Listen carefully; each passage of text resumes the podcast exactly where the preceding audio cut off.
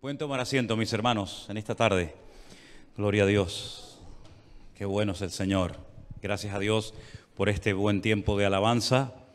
Me van a disculpar que en esta tarde, como los rabinos, predique sentado, pero eh, me hace ilusión predicar sentado, ¿saben? A ver qué tal me siento. Un poquito. Ahí está. Gracias, hermano. Gloria a Dios. Es que, como saben, tuve este problemita con la, con la pierna. Entonces me dijeron, o, tomas reposo o te la cortamos. Entonces opté por, por, por tomar reposo. Uy, qué bien, qué bien así. Oh, claro. Oye, qué bueno, ¿eh? Qué bueno, qué bueno. Anderson, tienes que probarlo, ¿eh? Qué ¿Saben que una vez fui a una sinagoga en Jerusalén? Una alabanza tremenda, todo el mundo allí danzando, una alegría enorme. Y llegó el momento de la predicación y trajeron un butacón, un sillón que parecía un trono para el, para el rabino, ¿eh? el encargado de la sinagoga, y predicó sentado. Y si ustedes observan, los mayores y más profundos mensajes del Señor Jesucristo los dio sentados el famoso Sermón del Monte y otros tantos, ¿verdad? Así es que voy a practicar más el tema de, predicar sentado. ¿eh? Gloria a Dios, qué bueno. Oramos un momentito, hermanos, al Señor. Vamos a poner este tiempo de estudio de la palabra en las manos de nuestro Dios. Los jueves queremos dedicar un tiempo a estudiar la Biblia. Espero que todos hayan traído su Biblia o que por lo menos la tengan en su teléfono para poder seguir las lecturas en esta noche. Bendito sea tu nombre, Señor. Gracias por este precioso tiempo de alabanza y de adoración que nos has permitido tener, en el que hemos sentido tu presencia, hemos expresado nuestro deseo de amarte, de adorarte, de servirte. Queremos pedirte ahora, Señor, sabiduría para exponer la palabra y también sabiduría para comprenderla, retenerla y sobre todo llevarla a la práctica. Gracias, oh Dios, por esta oportunidad tan linda que nos das de estar aquí en este lugar alabando, y glorificando tu nombre y aprendiendo de ti, de tu palabra. En el nombre bendito de Jesús. Amén. Y amén.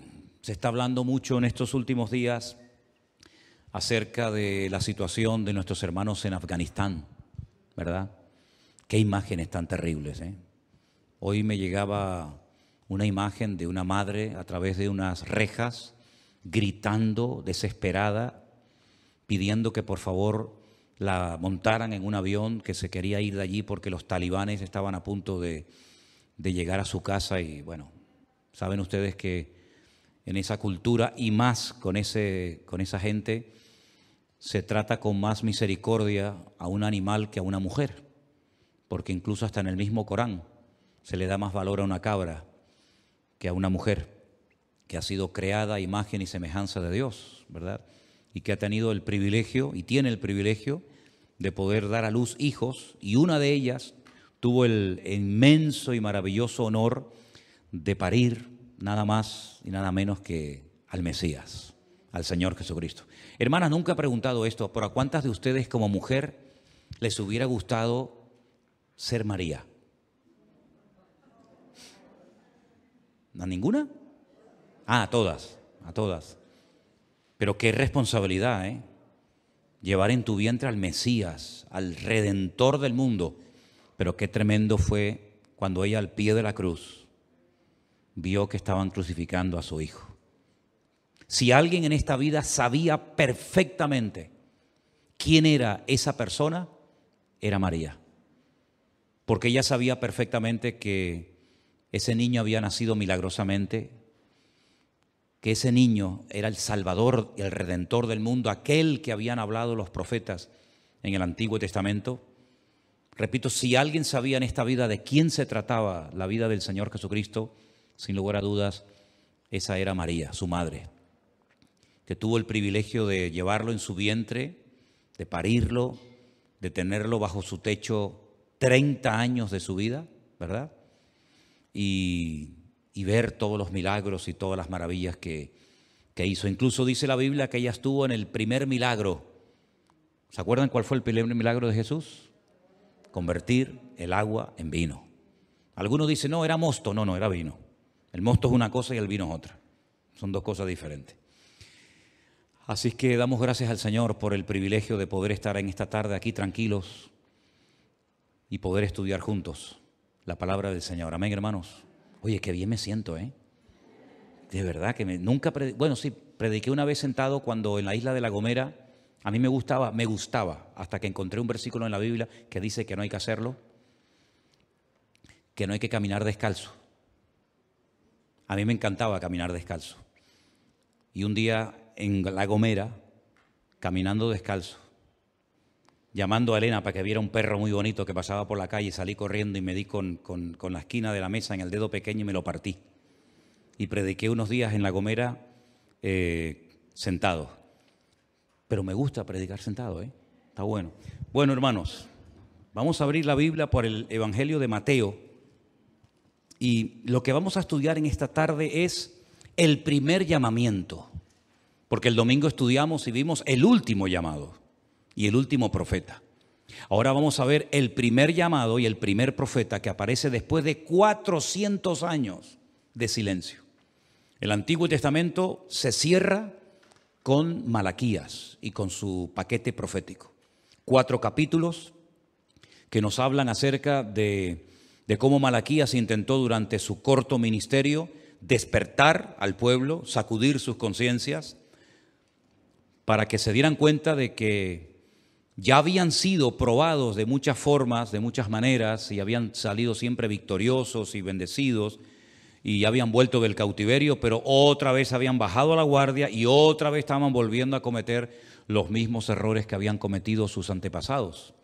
Y el profeta Malaquías, que fue el último profeta que habló al pueblo de Israel, su objetivo era despertarlos para que volvieran otra vez a estar activos en el servicio al Señor, que no cayeran en religiosidad, en monotonía. Y así se cierra el Antiguo Testamento, con las palabras del profeta Malaquías y hasta 400 años después, nunca en todo ese periodo de tiempo, ningún hombre, ninguna mujer habló en nombre del Señor. Eso fue realmente algo sorprendente porque nunca había habido tanto silencio de parte de Dios para con su pueblo. Siempre venía, venía algún profeta o varios, pero en esta ocasión Dios decidió guardar silencio y que ellos dependieran única y exclusivamente de la palabra escrita, que ya por cierto estaban todos los libros del Antiguo Testamento escritos. Entonces pasan 400 años y algunos se preguntarán, ¿y qué pasó en esos 400 años? Bueno, cayó el imperio de los medos persas, y se levantó un tercer imperio que no nos dice la Biblia nada acerca de lo que hicieron, salvo que hay unos libros que se llaman, se conocen como Primera y Segunda de Macabeos, que están en las Biblias católicas, porque la Biblia, la Biblia católica tiene siete libros más, no porque nosotros la hayamos quitado, sino al revés, porque ellos le han metido más libros. No es que nosotros le quitamos esos siete libros para que la gente no los lea, sino al, revés. Fueron ellos los que en el concilio de Trento decidieron unilateralmente, por supuesto sin consultar con el pueblo de Israel, que eran los, los encargados de custodiar, ¿verdad? Y de vigilar y de transmitir las enseñanzas del Antiguo Testamento al mundo, pues ellos por su cuenta y riesgo le metieron siete libros más al Antiguo Testamento. Al Nuevo Testamento no, no, lo, no lo tocaron, no le hicieron nada. Y hay dos libros de esos que ellos metieron que son historia. Es como si metiéramos en la Biblia historia de, Simón Bolívar, la historia de, la Segunda Guerra Mundial, la historia del descubrimiento de América. Bueno, cosas tal vez interesantes, pero que no tienen nada que ver con lo que el Señor venía enseñando a lo largo de la historia. Entonces, los macabeos eran una familia de hermanos, creo, si no me equivoco, eran seis o siete hermanos, que decidieron rebelarse en contra del imperio griego. Los griegos habían profanado el templo, lo habían convertido en un lugar de culto pagano. Uno de esos griegos llamado Antíoco Epifanes lo profanó, derramando y sacrificando un cerdo en el altar del sacrificio, poniendo imágenes de sus dioses, de sus, de sus mitología. Y los macabeos, que no se llamaban así, sino que viene de la palabra macaf, que significa martillo en hebreo, se rebelaron en contra de la opresión y en contra de toda la basura que estaban tratando de inculcar los griegos en, en Jerusalén, ¿verdad? Y esa historia de los griegos no se cuenta en el Antiguo Testamento, sino en esos libros de Primera y Segunda de Macabeo, que serían interesantes que ustedes los leyeran, porque ahí aparecen personajes como Antíoco Epifanes, todas las cosas bárbaras que hizo, porque cuando se muere Alejandro Magno, que es el, principal rey, de, rey macedonio de Grecia, su reino se divide en cuatro, ¿verdad? Ya lo explicamos un día cuando estudiábamos el libro de Daniel. Se dividió en cuatro su territorio y cuatro de sus generales más famosos se hicieron cargo de su territorio.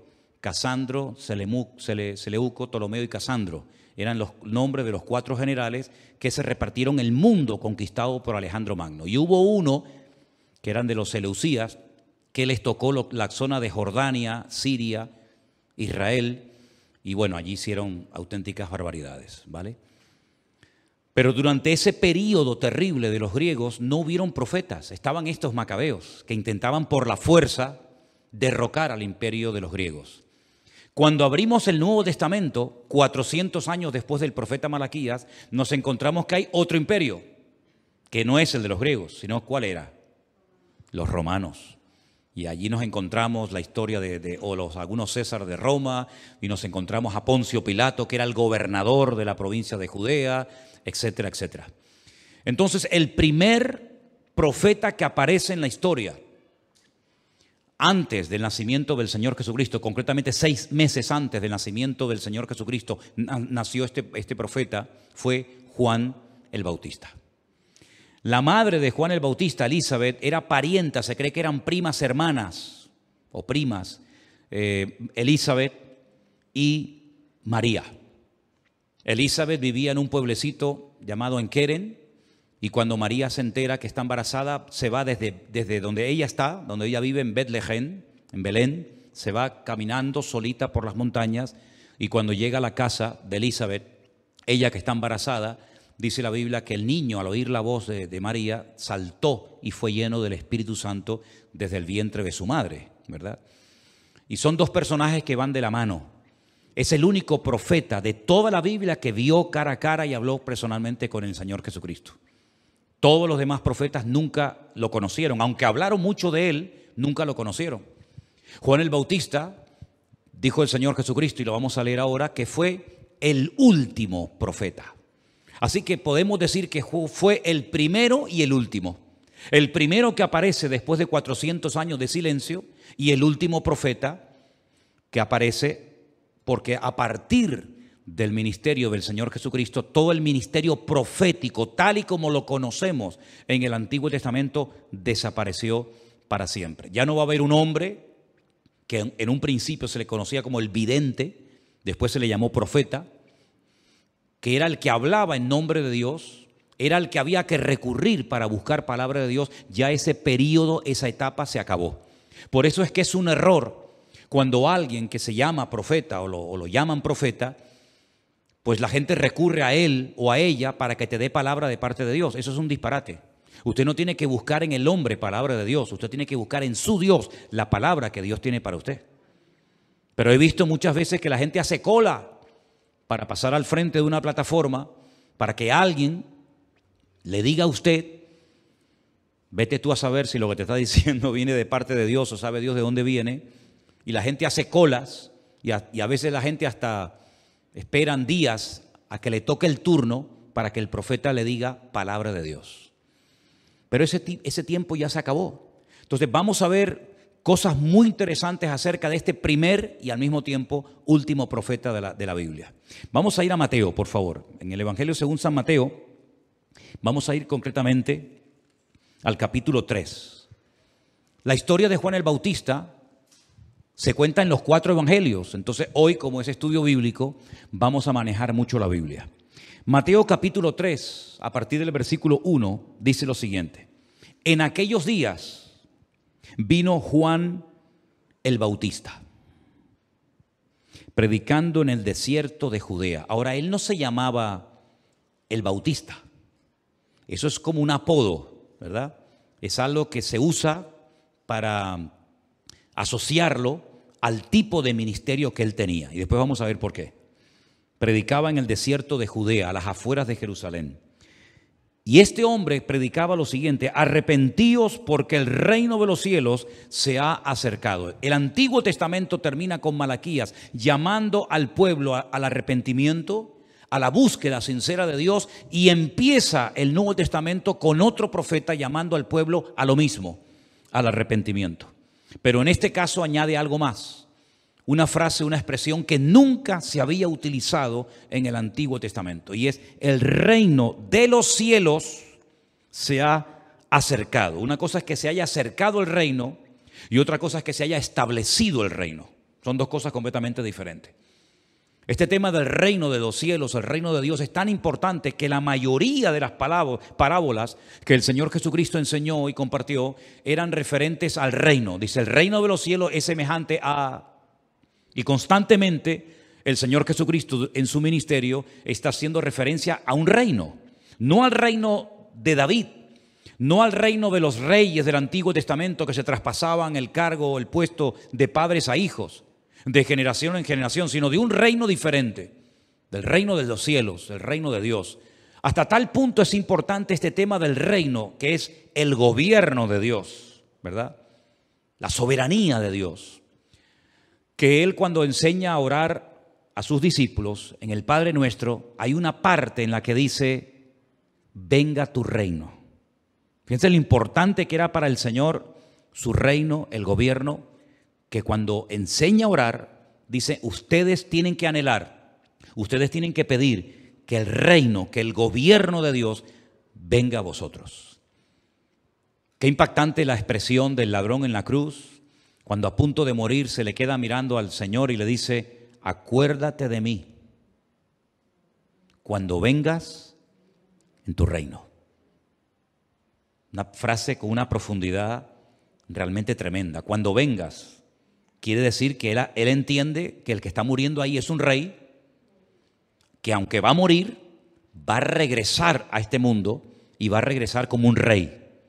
Y entonces le pide que se acuerde de él cuando venga con su reino.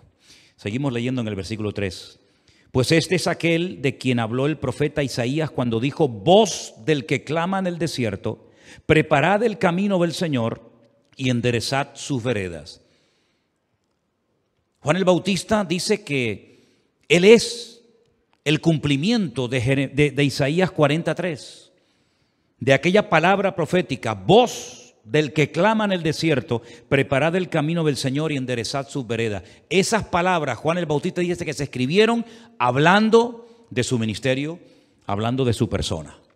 Ahora describe Mateo cómo iba vestido, su apariencia.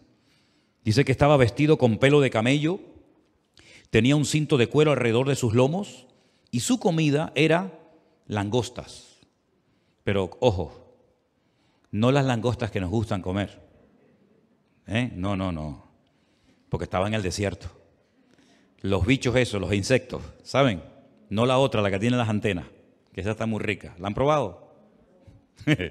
y que es muy cara.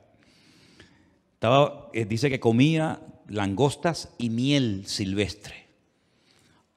Si algún día encontramos langostas de estas del, del desierto, echar un poquito de miel y fríelas un poco y pruébala y me dice después a qué sabe. Esa era la comida de Juan el Bautista. Qué interesante, ¿no?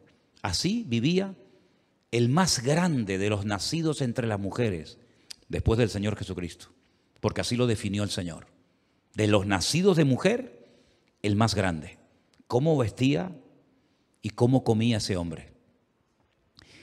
Pues dice la Biblia que toda Jerusalén salía y toda Judea y toda la provincia de alrededor del Jordán y eran bautizados por él en el Jordán confesando sus pecados. Él estaba en el desierto de Judea. ¿Cuántos kilómetros hay desde el desierto de Judea hasta Jerusalén? Es un camino que he hecho docenas, docenas de veces. Hay exactamente hasta el río Jordán 30 kilómetros. 30 kilómetros cuesta abajo llegas a un momento que estás 400 metros por debajo del nivel del mar. Ese es el punto más bajo de la tierra. 400 metros por debajo del nivel del mar. Cuando vuelves a, Jerusalén y subes a Jerusalén, tienes que subir esos 400 metros, ¿verdad? Y 400 metros más, porque Jerusalén está a 800 metros por encima del nivel del mar. La gente hacía este recorrido de ida y de vuelta para ser bautizados por Juan el Bautista, confesando sus pecados públicamente. ¿Qué te, parece? Un interés tremendo, ¿no? Caminar tantos kilómetros, tanto esfuerzo para ir a ser bautizado. A esta gente había que darles un premio, ¿sí o no? Había que felicitarle, había que decir, gloria a Dios, qué valientes que sois. Qué bueno el esfuerzo que estáis haciendo de venir a ser bautizado, de confesar vuestros pecados, cambiar de vida. Mira lo que les decía, a los que se iban a bautizar. Si eso se lo decía a los que se iban a bautizar, imagínate a los que no se querían bautizar, lo que les llamaría. Al ver él que muchos de los fariseos y de los saduceos venían a su bautismo, ¿qué les decía? Léalo conmigo. Generación de víboras, ¿quién os enseñó a huir de la ira venidera? ¿Te imaginas que ustedes vengan el domingo al culto y les diga, bienvenidos, generación de víboras? Ustedes dirían, pero bueno, este hombre, ¿esto qué es? ¿Este, ¿Esto qué es? ¿Cómo que generación de víboras? Si venimos al culto, venimos a escuchar la palabra, venimos a alabar a Dios. Pues esas eran las palabras que les dirigía Juan el Bautista a los fariseos y a los saduceos. ¿Cuál es la diferencia entre fariseos y saduceos? ¿Alguien la sabe? Porque a veces dice fariseos, saduceos y escribas. Luego no son, no son lo mismo. El escriba era el que se dedicaba a copiar la Biblia. El fariseo era el que se, el que se dedicaba a enseñarla. Y el saduceo era el que se dedicaba a cuestionarla. en esta vida hay gente para todo, decía mi abuelo. El saduceo no creía en la resurrección, no creía en los ángeles, había un montón de cosas que cuestionaba. Tenían mucho poder, tenían mucho dinero, tenían mucha influencia, pero pura, pura apariencia. Bueno, pues sintieron en su corazón irse al río Jordán a ser bautizados por este profeta raro, este profeta extraño, que encima les va a insultar cuando los vea aparecer por allí. Pues se iban a hacer ese recorrido, a confesar sus pecados. Y les decía algo muy interesante, haced frutos dignos de arrepentimiento. El Señor nunca le pidió a nadie que hiciera frutos dignos de arrepentimiento, es decir, que demostrara que estaba realmente arrepentido, porque el Señor ve el corazón. Y el Señor sabe si estás o no estás arrepentido. Amén, hermanos. Pero Juan el Bautista les decía, bueno, ¿ustedes quieren cambiar? Ustedes dicen que están arrepentidos porque les recuerdo que el bautismo de Juan no era para dar testimonio de que te has convertido, como es hoy en día el bautismo cristiano, ¿verdad? Que te conviertes, naces de nuevo, decides seguir al Señor Jesucristo como tu Señor y Salvador personal y luego como testimonio público te bautizas. En aquel tiempo ese bautismo no era para eso. En aquel tiempo era una demostración de que estabas arrepentido y que estabas dispuesto públicamente a confesar tus pecados, pero Juan el Bautista como que, como que no se fiaba mucho. Y le decía, hagan frutos dignos de arrepentimiento. Es decir, hagan algunas cositas, de hecho le sugiere algunas, para yo ver si realmente ustedes están arrepentidos. Ahora, más adelante, en el versículo 13, este hombre que predicó, se calcula que más de un año y medio no llegó su ministerio, fue un ministerio muy corto, pero muy intenso pues tiene un privilegio. Y vamos a leerlo. Entonces Jesús vino de Galilea, Galilea está arriba, en el norte, bien arriba. Y vino de Galilea Juan al Jordán para ser bautizado por él. Es un camino más o menos como de, de una semana, cinco, seis, siete días caminando para ser bautizado. ¿Qué te parece? Desde Galilea, caminando por aquellos caminos polvorientos, para llegar al río Jordán a ser bautizado. El río Jordán es la frontera natural entre dos países. Hoy en día se llama Jordán, eh, Jordania e Israel. Pero en aquel tiempo al otro lado del Jordán estaba Moab. Y Moab es un, un país muy conocido en la Biblia porque surgió de una relación muy rara y muy extraña que mantuvieron unas chicas con su padre. ¿Se acuerdan ustedes la historia? Dice que cuando Lot sale de la ciudad de Sodoma y Gomorra, sus hijas, creyendo que es el único hombre que queda en el mundo de su padre, lo emborrachan y se acuestan con él. Y la mayor queda embarazada y la menor también queda embarazada. Y una tuvo un hijo que lo llamó Moab y otra lo llamó Amón. Y de ahí vienen los moabitas y los amonitas, ¿verdad? De las hijas de Lot que tuvieron relaciones eh, con su padre Lot. Y ese país se llamaba Moab. Y de allí vino una vez una moabita muy conocida que se casó con una israelita. ¿Cómo se llamaba aquella mujer moabita muy conocida? Que incluso hay un libro en, en la Biblia que tiene su nombre. Ruth, efectivamente. ¿Que se casó con quién?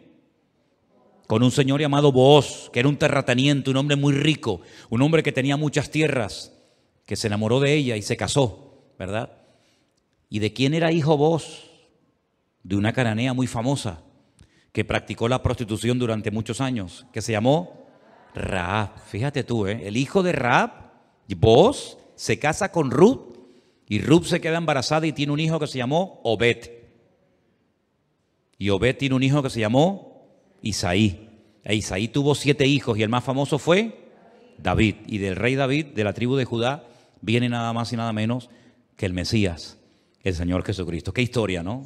Qué bonito es conocer la historia y qué bonito es ver cómo el Señor poco a poco va poniendo a cada uno en su sitio y, y mostrándonos el plan general, ¿verdad? Que ahora nosotros lo podemos conocer y entender. Ahora podemos mirar atrás y decir, ah, mira, lo que pasó en el jardín del Edén cuando el Señor expulsa Adán y a Eva y le enseña a presentar sacrificios de animales y, después con lo de la torre de Babel y el diluvio con Noé y, la liberación de, de, la esclavitud en Egipto y todo eso, todo eso son como los eslabones de una cadena, ¿verdad? Como las piezas de un gran puzzle, de un gran rompecabezas, hasta llegar a completarse el cuadro y ahí aparece la figura nada más y nada menos que de nuestro Señor Jesucristo. Y ahora el Señor Jesucristo que vive en Galilea, por eso le llamaban eh, el Galileo o los Galileos, ¿verdad? Va caminando una semana hasta llegar al Jordán y quiere ser bautizado por Juan el Bautista. Ahora, ¿hay alguna persona en el Antiguo Testamento que practicara como algo eh, normal en su ministerio el bautismo en agua? No. Hay un ejemplo, hay un caso en el Antiguo Testamento de un hombre al que se le pide que se sumerja en las aguas del río Jordán para que su lepra desaparezca. ¿Quién era aquel hombre? Naamán, un sirio, un general que tenía lepra, y entonces va a visitar al profeta Eliseo que vivía en Jericó. Jericó está al lado del río Jordán. Si cruzas la calle y te da el río Jordán allí, y Jericó está aquí, ahora hay una carretera, ¿verdad? Es el valle del Jordán y le dice, ve a zambullirte siete veces en las aguas del río Jordán. En esa parte del río Jordán, en esa parte del río Jordán, que hemos estado muchas veces, incluso nosotros hemos hecho bautismos allí también, la última vez fue un montón de hermanos de Colombia que los bautizamos, el agua está muy sucia. El agua está muy turbia, no es como al principio, donde nace el río Jordán, que es agua limpia, muy bonita, transparente. Ya el, río ha recorrido ya prácticamente todo el país y va arrastrando los sedimentos. Y es un agua muy turbia, porque esos sedimentos son los que alimentan al, mar muerto. Y bueno, la riqueza del mar muerto ya todos la conocemos, ¿verdad? Y bautizarse en esas aguas es, es, es tremendo, porque sales con, el agua, el agua está muy, muy sucia, muy llena de barro, ¿no? Entonces cuando llega este hombre dice, en mi país las aguas están más limpias que este río. Pero le dicen, tú sumérgete, sé obediente, no importa. Y dice la Biblia que cuando salió la piel era como la de un niño. Qué bonita la piel de los niños, ¿verdad? Sobre todo los piececitos, ¿no? ¿No han visto los pies de los niños? Esa piel tan linda, tan suave, sin callos, sin juanetes, ¿no? sin el dedo uno montado encima del otro. Sí, no como el mío, que ahora parezca una cebra, blanco y negro, la mitad negro, la mitad blanco, ¿verdad? Pues así salió la, piel, la piel de, de, de Naamán. Y bueno, después sabemos todos el resto de la historia. En ese río se decidió bautizar el Señor Jesucristo. Juan el Bautista decidió, tal vez el Señor se lo, se lo dijo seguramente, que utilizara como señal de su ministerio bautizarse en agua. Ahora, esto para nosotros Es como algo nuevo en el Nuevo Testamento. Pero los judíos de toda la vida han practicado lo que llamamos el mikveh. Mikveh es una, es una piscinita, una bañera, donde una mujer, después de salir de su periodo menstrual, se tiene que sumergir para purificarse. Y cuando hay cosas que se compran, utensilios, eh, para purificarlos, la costumbre es sumergirlos en agua. Y se cree que cerca del río Jordán, cerca del río donde bautizaba Juan el Bautista, esa zona, había una comunidad llamada eh, la zona de Qumran, donde había un grupo llamado los esenios.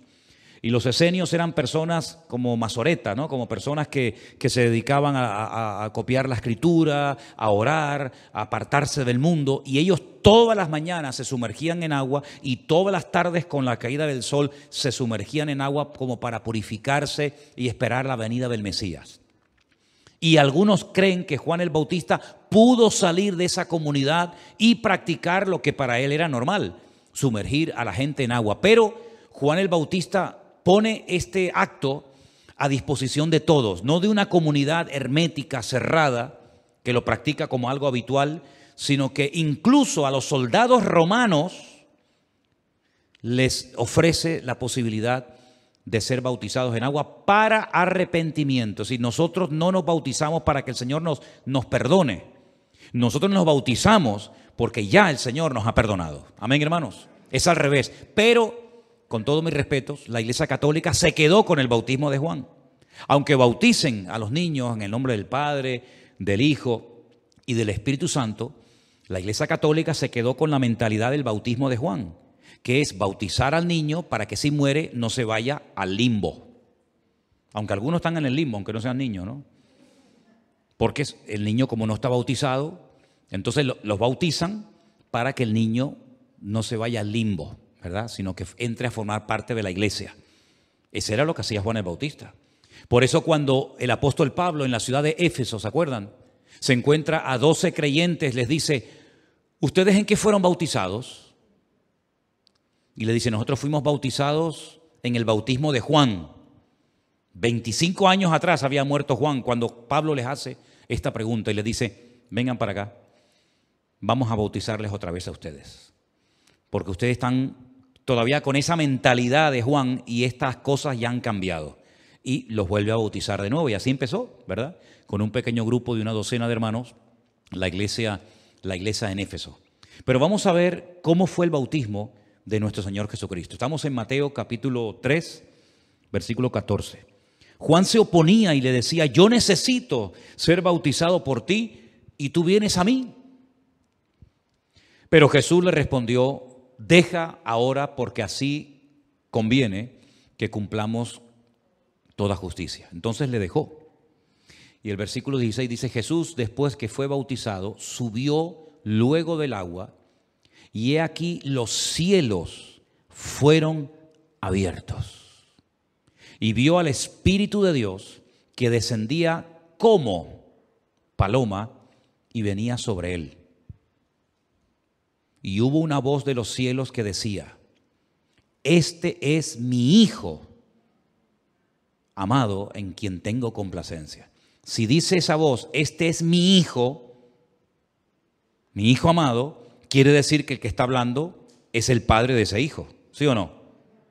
Porque si no diría, este es Jesús, este es mi hermano, este es, él dijo, este es mi Hijo, luego está hablando el Padre, avalando, respaldando a su Hijo. Ahora tenemos el concepto, ¿no? De que vino una palomita volando y se posó sobre la cabeza de Jesús. No, el Espíritu Santo vino como paloma, como si algo viniera revoloteando y se posara sobre él y además se notó que algo vino sobre él, esa unción, esa capacitación sobrenatural y ahí empieza el ministerio del Señor Jesucristo. Entonces lo bautizó Juan el Bautista. Hay muchas similitudes, hay cosas que se parecen mucho entre Juan el Bautista y el Señor Jesucristo. Por ejemplo, una de ellas, me di cuenta esta mañana, el ángel Gabriel, el arcángel Gabriel, que no aparecía desde los tiempos de Babilonia cuando se presentó al profeta Daniel, ¿se acuerdan? Se aparece a, Zacarías, su padre, y le anuncia que van a ser padres. El ángel Gabriel se lo dice. Y curiosamente ese mismo ángel se aparece a María y le dice que va a quedar embarazada y va a tener nada más y nada menos que al Mesías en su vientre. Fíjate, los dos personajes que fueron anunciados antes de su nacimiento por el mismo arcángel, por Gabriel. Otra similitud que hubo entre ellos, bueno, que fueron durante mucho tiempo respetados, queridos, admirados y seguidos, y los dos murieron violentamente. Por ejemplo, Juan el Bautista, ¿saben cómo murió, verdad?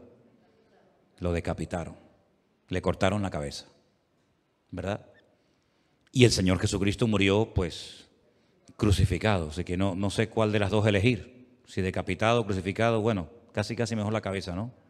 Es más rápido, más rápido, ¿no? Bueno, pues nada, si quieren esa, adelante, no hay problema. Hay muchas similitudes entre uno y otro.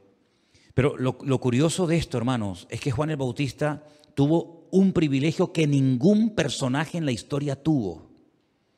Que no solamente habló del Mesías, que no solamente profetizó del Mesías y preparó el terreno, sino que tuvo el privilegio de bautizar, de sumergir en las aguas a nuestro Señor Jesucristo. Eso es un privilegio, hermano, realmente extraordinario.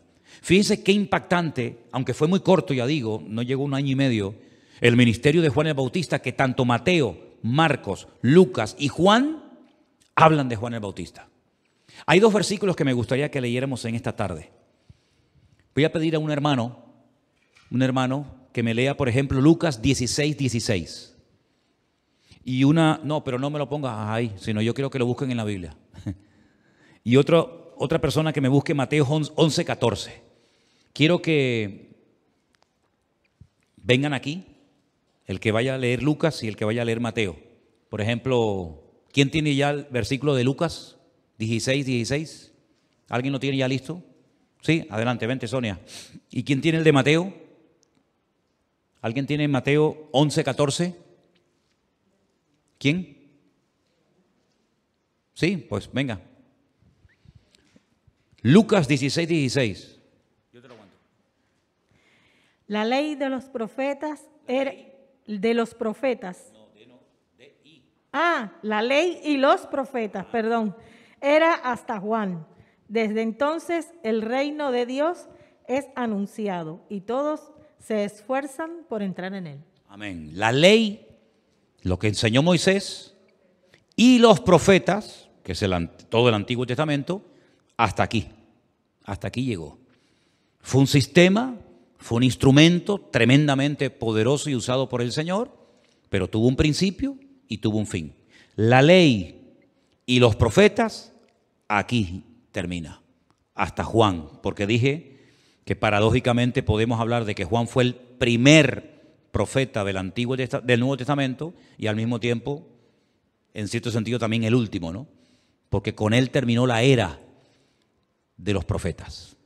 Y son palabras de nuestro Señor Jesucristo. La ley y los profetas hasta aquí llegó. Pero Mateo 11:14 nos da también un dato muy interesante. Y quiero que presten atención a este versículo en esta tarde. Marcela, ¿tú lo tienes? Ok, ven para acá. Vale. Y si quieres recibirlo, Él es aquel Elías que había de venir. Si queréis recibirlo, si, si quieren entender, Él es, hablando de Juan el Bautista, ¿verdad? Aquel Elías que había de venir. ¿Lo entienden? Elías tenía que venir. ¿Quién dijo eso? Malaquías. El profeta Malaquías, vengan conmigo al libro de Malaquías, por favor, hermanos, en esta tarde. Libro de Malaquías, capítulo 4, versículo 5. He aquí, yo os envío el profeta Elías antes que venga el día del Señor grande y terrible. Por eso en Israel, que no tienen el Nuevo Testamento, los que no son cristianos evidentemente, están esperando que de un momento a otro aparezca el profeta Elías. Porque como leen que tiene que venir el profeta Elías antes de que venga el Señor, están esperando que venga el profeta Elías. Porque para ellos no ha venido Sin embargo, el Señor Jesucristo, ¿qué dijo? Lo hemos leído esta tarde. Si queréis recibirlo, ahora si no quieren recibirlo, allá ustedes. Pero si queréis recibirlo, el Elías, el mensajero que tenía que venir, ya vino. ¿Y quién es? Este Señor, Juan el Bautista.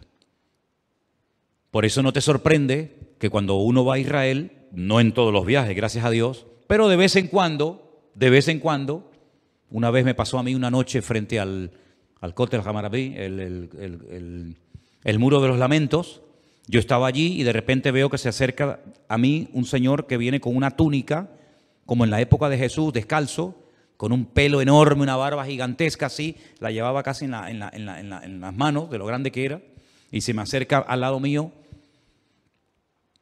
y me dice, soy el profeta Elías. Y le dije, y yo soy Manolo Sierra. ¿Qué quiere que le diga? Y una de las experiencias más grandes y místicas que puede tener un judío es que se le presente el profeta Elías y le dé clases de Torah, clases de la ley del Antiguo Testamento. De hecho, hubo un famoso rabino, que yo estudié su, leí su biografía, el famoso Arizal, que decía que cuando llegaban a la sinagoga o a su casa o lo veían por la calle hablando solo, como si tuviera una conversación con alguien, le preguntaban, ¿con quién estás hablando? Y dice, con el profeta Elías que ha venido a darme clases de Biblia. ¿Qué te parece? Porque están esperando que llegue el profeta Elías. Sin embargo, el Señor Jesucristo despejó esta duda. Esto no es una reencarnación, como una vez hablando con un señor por aquí me decía que Juan el Bautista era la reencarnación de Elías. No, la reencarnación no, porque la reencarnación no es bíblica, ¿verdad? El profeta Elías fue arrebatado en vida, no murió, y probablemente, no me voy del tema, pero probablemente el profeta Elías venga, pero no para anunciar la venida del Señor, su primera venida, sino probablemente sea uno de esos dos testigos, ¿verdad? Que tendrá que venir en los últimos tiempos, porque la Biblia dice que vendrán dos testigos, no de Jehová, cuidado, ¿eh? Dos testigos verdaderos del Señor vendrán en la primera parte de la gran tribulación, la gran tribulación son siete años, tres años y medio, tres años y medio, y vendrá en la primera parte dos personas y probablemente uno de ellos sea Elías. No lo estoy afirmando, solamente estoy mm, dando, en fin, esta información, porque como Elías no murió, algunos piensan que tendrá que venir otra vez. Pero por otra parte, si creemos que el Elías que tenía que venir ya vino, que era Juan el Bautista, entonces ¿qué quedamos? ¿Tiene que venir o no tiene que venir? Bueno, yo les doy toda la información, les digo que en teología hay pera, melones, sandía, papaya, mango, plátano, y ustedes examínenlo todo y retengan lo bueno, ¿verdad? el más grande de los nacidos de mujer, Juan el Bautista. Ahora, vamos a Juan. Yo podría ir por, Mar, por Marcos, por, por, por, Lucas también, que nos dice cosas muy interesantes, pero vamos un momentito al Evangelio según San Juan, al capítulo 1.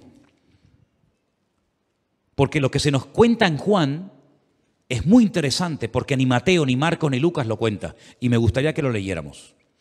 Por favor, pongamos ahí en, en Juan capítulo 1, verso 19. Dice así la escritura. Este es el testimonio de Juan. Cuando los judíos vinieron de Jerusalén, sacerdotes y levitas, para que le preguntasen, enviaron, perdón, enviaron de Jerusalén sacerdotes y levitas para que le preguntasen tú quién eres. Es decir, antes leímos que fariseos y saduceos se bautizaban, pero ahora envían desde Jerusalén sacerdotes y levitas para que le pregunten tú quién eres. Claro, es que hacía 400 años que no predicaba nadie. Hacía 400 años que no aparecía un profeta y de repente aparece este, bautizando a la gente, hablando en, términos y de una forma muy profética, ¿verdad? Porque los profetas eran gente muy dura en su mensaje, no, no eran personas que le pasaban la mano a nadie. Los profetas eran gente muy, muy, muy dura en su mensaje porque tenían muy poco tiempo y, porque tenían que sacudir al pueblo. Y por eso Juan aparece y le llama generación de víboras, etcétera, etcétera. Y entonces se enteran en Jerusalén y vayan para allá a ver quién es este hombre. Y entonces confesó y no negó, sino que confesó y dijo, yo no soy el Cristo, yo no soy el Mesías. Por si acaso me están confundiendo, por si acaso creen que yo soy el Mesías yo no soy el Mesías que estamos todos esperando. Es curioso que hay un, sector de religiosos en, Israel que dicen que en cada generación nace una persona que es el Mesías. Pero él no se da cuenta y entonces se murió y se murió sin darse cuenta que era el Mesías. A veces es más difícil creer en, estas locuras que creer realmente lo que dice la palabra de Dios. Después hay otro sector de religiosos que dice que vendrán dos Mesías. Da, eh, eh, Mashiach ben David, Mashiach ben Joseph. Uno que viene a morir y otro que viene a reinar. Y lo ponen en dos personas diferentes.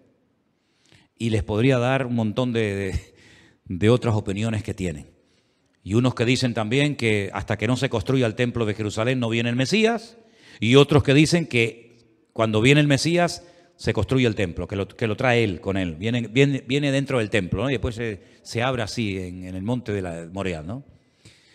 Juan dice, yo no soy el Mesías, y no me estén siguiendo a mí, ni me estén mirando a mí, porque yo no soy el Mesías. Y le preguntaron, ¿eres tú Elías? ¿Por qué le preguntaron, ¿eres tú Elías? Lo entienden, ¿verdad? Lo acabamos de leer, porque estaban esperando a Elías. Entonces dice, bueno, si no es el Mesías, tiene que ser Elías. Porque primero viene Elías y luego viene el Mesías. ¿Eres tú Elías? Y él dijo, no. ¿Eres tú el, el profeta? Dice, no. Le dijeron, pues, ¿quién eres? Para que demos respuesta a los que nos enviaron. ¿Qué dices de ti mismo?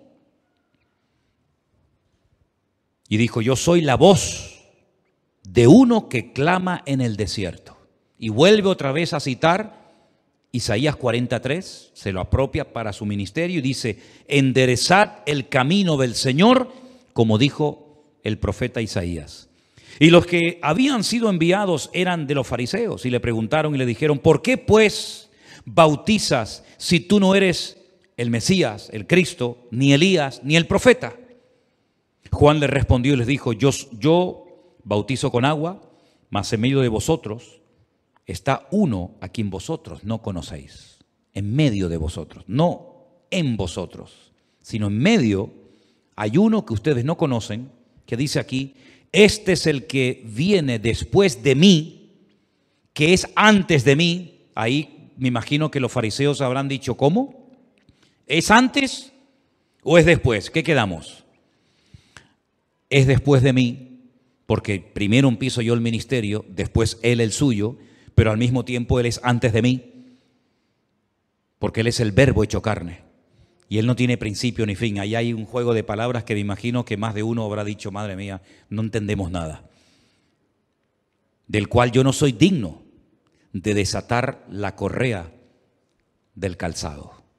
Es decir, los rabinos le daban a veces el privilegio a sus discípulos de hacer ciertos y determinados favores para demostrar su, su, amor, su apoyo a su rabino, a su maestro. Por ejemplo, el mismo Señor Jesucristo lo hizo en varias ocasiones. Le dijo, vayan a la aldea que está enfrente y desaten al pollino y al, y al asna y me lo traen. Y si alguien les pregunta, ¿por qué están haciendo ustedes esto? ¿Con qué permiso? Dice, porque el maestro lo necesita. O les dice, vayan y prepárenme la, la Pascua donde vamos a celebrarla. ¿verdad? Había momentos en los que les daba la oportunidad a sus discípulos de hacer algo para demostrar su amor. Díganle a la gente que se sienten de 50 en 50 antes de orar y multiplicar los panes y los peces. Era una forma práctica de demostrarle los discípulos a su rabino, a su maestro, que lo amaban, que lo apoyaban y que, en fin, que estaban ahí en todo momento con él. Y tú fíjate que Juan dice que ni siquiera es digno de desatar de su maestro la correa de su calzado. Fíjate, ¿de, quién está hablando? ¿De quién está hablando? Pues todos sabemos de quién, ¿verdad? Estas cosas sucedieron en Betabara, al otro lado del Jordán, donde Juan estaba bautizando. Y ahora viene algo muy interesante y con esto terminamos hoy.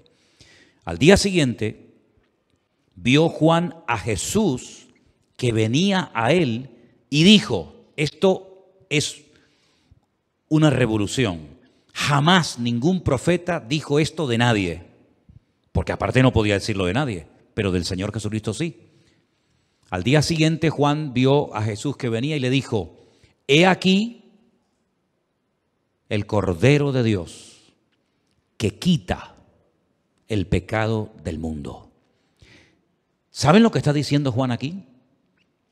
Si este es el Cordero de Dios, el, escogido de Dios, para quitar el pecado del mundo, está diciendo que Él es el Mesías, ¿sí o no? Lo está reconociendo. Fue la primera persona que reconoce públicamente que Yeshua, que el Señor Jesucristo, es el Mesías. Entonces la pregunta es, ¿ustedes se acuerdan cuando Juan está encarcelado? Que manda a dos de los últimos discípulos que le quedaban. ¿Qué les pide a esos discípulos que le pregunten al Señor Jesucristo? ¿Alguien se acuerda? Vayan y pregúntenle si Él es el Mesías o no. En otras palabras, quiero saber si me equivoqué, si me precipité al decir que Él era el Mesías y ahora estoy dudando si es o no es. Pero miren lo que dijo.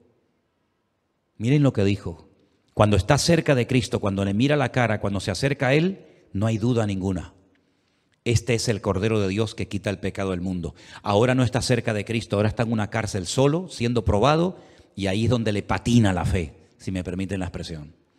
Ahí es donde duda y dice, ¿será? ¿No será? Como yo no puedo ir. Yo estoy seguro que si Juan hubiera estado al lado de Cristo en ese momento, esa pregunta nunca se lo hubiera hecho al Señor. Porque ¿cuál fue la respuesta de Cristo? Díganle a Juan que los cojos caminan, que los ciegos ven, que los mudos hablan, que a los pobres se les está predicando el Evangelio, cosa que antes nadie le prestaba atención a los pobres.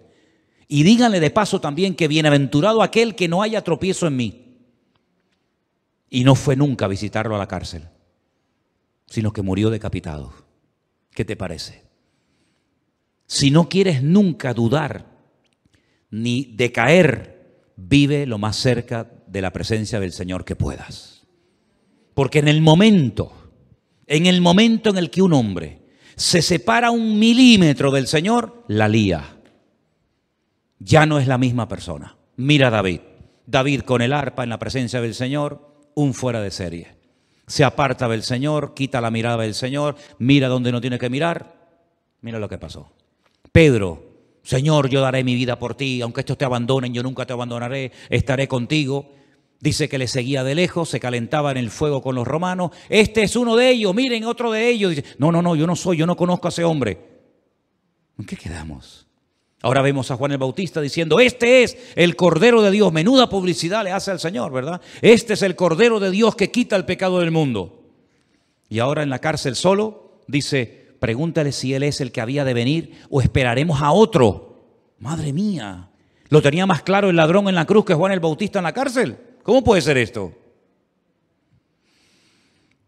Después, este es de aquel el que yo dije, después de mí viene un varón, el cual es antes de mí, porque era primero que yo. Yo no le conocía. ¿No lo había visto nunca Juan el Bautista, el Señor Jesucristo? Probablemente no, dicen algunos.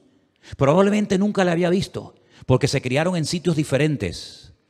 Dice, yo no le conocía mas para que fuese manifestado a Israel, por esto vine yo bautizando con agua. Y también dio Juan testimonio diciendo, vi al Espíritu que descendía del cielo como paloma y permaneció sobre él. Yo no le conocía, pero el que me envió a bautizar con agua me dijo, ah, ahí viene la clave. ¿Cómo lo reconoció? Porque el que lo envió a bautizar, Dios, el Padre, le dijo, sobre quien veas de descender el Espíritu y que permanece sobre él, ese es el que bautiza con el Espíritu Santo. Y yo le vi y he dado testimonio de que este es el Hijo de Dios. ¿Cuántos dicen amén? Ahora imagínense Juan, todos los días bautizaba cientos de personas y todo el rato mirando a ver si descendía o no el Espíritu Santo. No, este no es. Oye, este tiene cara de bueno, vamos a ver, si, vamos a ver qué pasa cuando lo bautiza. Este tampoco es, y el otro tampoco es, y el otro tampoco es. Tenía una, una revelación de Dios. La revelación consistía en que al que tú veas que desciende sobre él el Espíritu Santo y se reposa sobre él como paloma, ese es. Entonces cuando él vio esa señal cumplida, él reconoció que era el Mesías. Es decir, lo vio, lo bautizó, habló con él, vio al Espíritu Santo sobre él y hay un momento en el que dice, ¿será él o esperaremos a otro?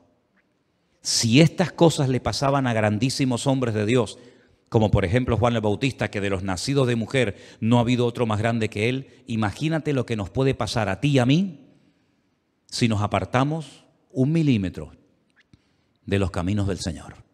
Si estos grandísimos hombres de Dios, que llegaron a unos niveles espirituales tremendos, les pasó lo que les pasó cuando se apartaban, se enfriaban, se despistaban de las cosas del Señor, qué cuidado tenemos que, nos, tenemos que tener nosotros hoy en día con nuestra vida, con nuestra relación con el Señor, de no perder ni un momento la mirada del Señor como dice la Biblia, cuidar vuestra salvación con temor y con temblor, no sea que nos deslicemos. Amén, hermanos.